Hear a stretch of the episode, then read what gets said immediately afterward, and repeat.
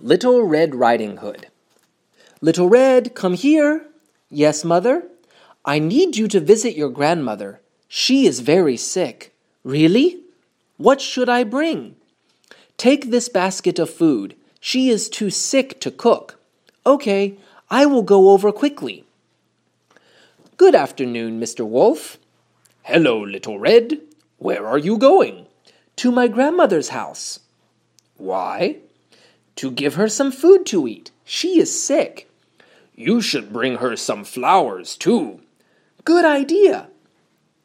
Who is it? It's me, Little Red.